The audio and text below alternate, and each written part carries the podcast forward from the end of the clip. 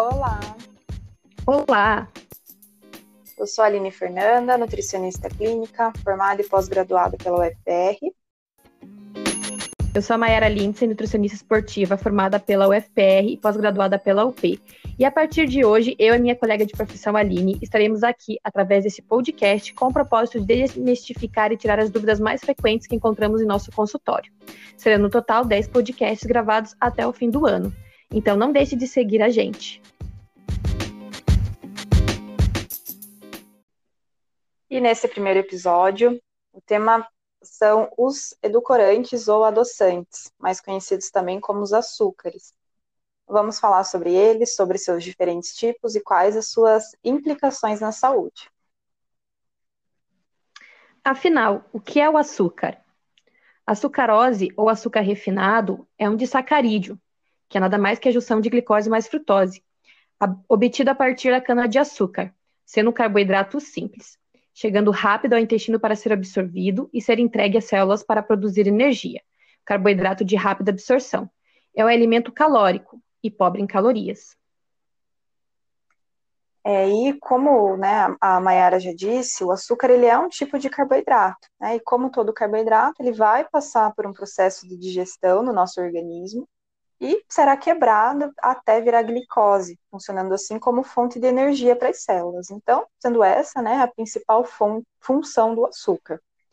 Uh, além disso, o açúcar ele contribui para manter os níveis de glicose no sangue, atuando também no funcionamento dos nossos neurônios.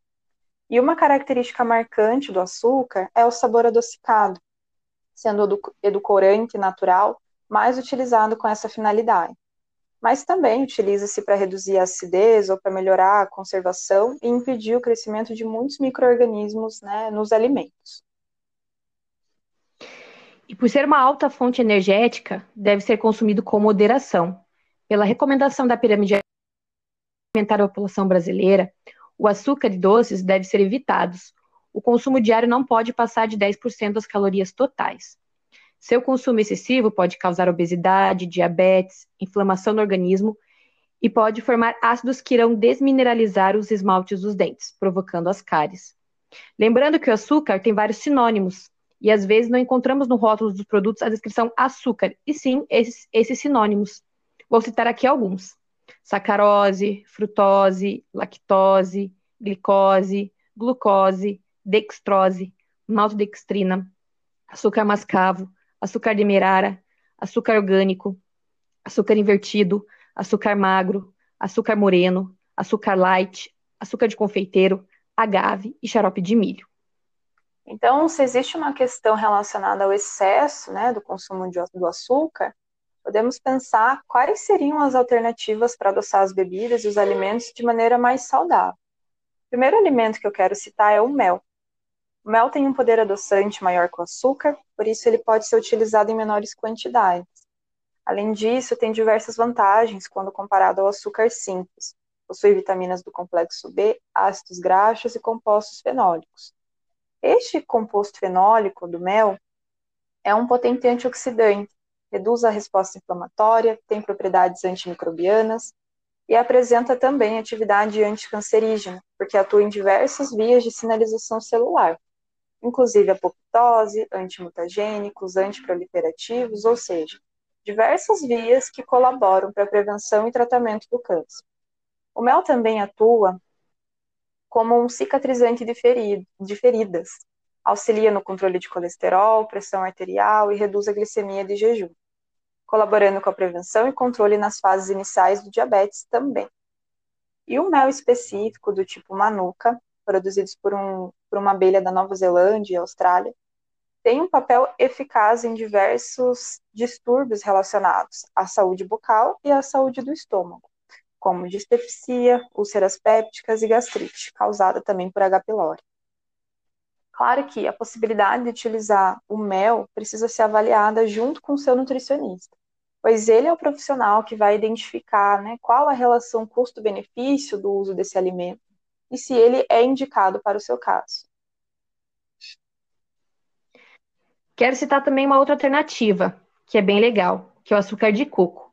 Esse açúcar, ele não tem conservantes e nem passa por processo de refinamento. como acontece com o açúcar refinado. Ele tem um índice glicêmico mais baixo que o açúcar comum, ajudando a, a não alterar muito a glicemia, e ele é rico em nutrientes. E uma outra substituição inteligente ao açúcar refinado seria o agave, conhecido como mel de agave. Ele é obtido através de uma planta. Ele tem um poder adoçante maior que o açúcar, sendo utilizado então em menores quantidades. Tem baixo índice glicêmico e é um antioxidante natural e estimula o desenvolvimento natural de bactérias benéficas do organismo. Lembrando que todos são carboidratos e possuem calorias, então devem ser utilizados com moderação, não passando do consumo de 10% do valor calórico total do dia. E o interessante mesmo seria treinar o paladar para o sabor natural dos alimentos, sem a necessidade de deixar eles adocicados. E as pessoas que sentem uma maior necessidade do doce, é importante se atentar e avaliar seus níveis de estresse, sono, o consumo de proteína e carboidratos refinados, para que esses estejam regulados e o desejo pelo doce diminua gradativamente. E aí, quando a gente pensa, né, quem realmente não pode utilizar o açúcar?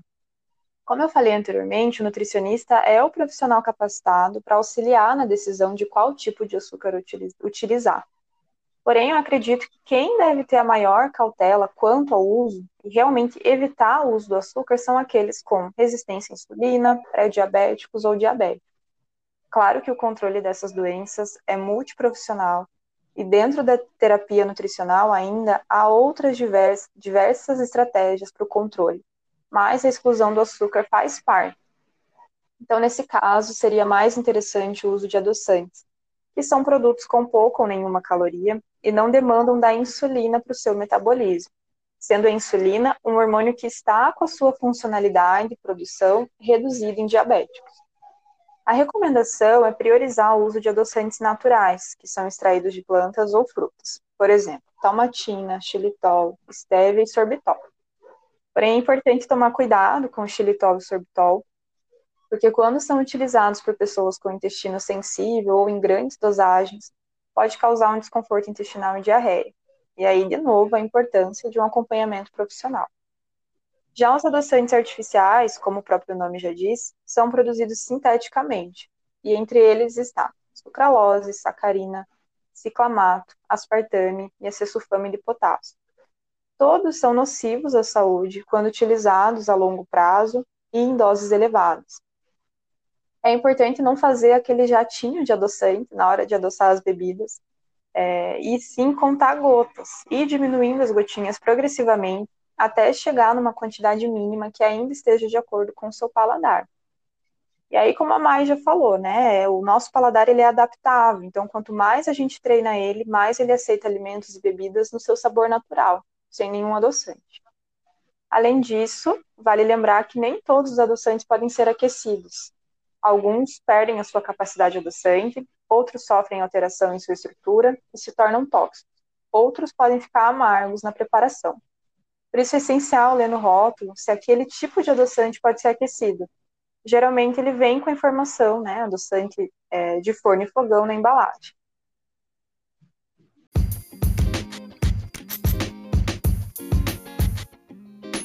E o podcast de hoje foi sobre edulcorantes, Falamos como utilizar eles, quais as melhores alternativas substitutas do açúcar refinado e um pouquinho sobre os grupos com doenças crônicas que realmente não deve utilizar e procurar outros recursos como os adoçantes naturais. Espero que tenhamos conseguido sanar algumas dúvidas de vocês e convido vocês a seguirem nosso podcast e ficar atento aos próximos episódios que será o próximo episódio que será no mês que vem. Fica aqui meu muito obrigado e até breve. Obrigada. Espero que vocês tenham gostado e até mais.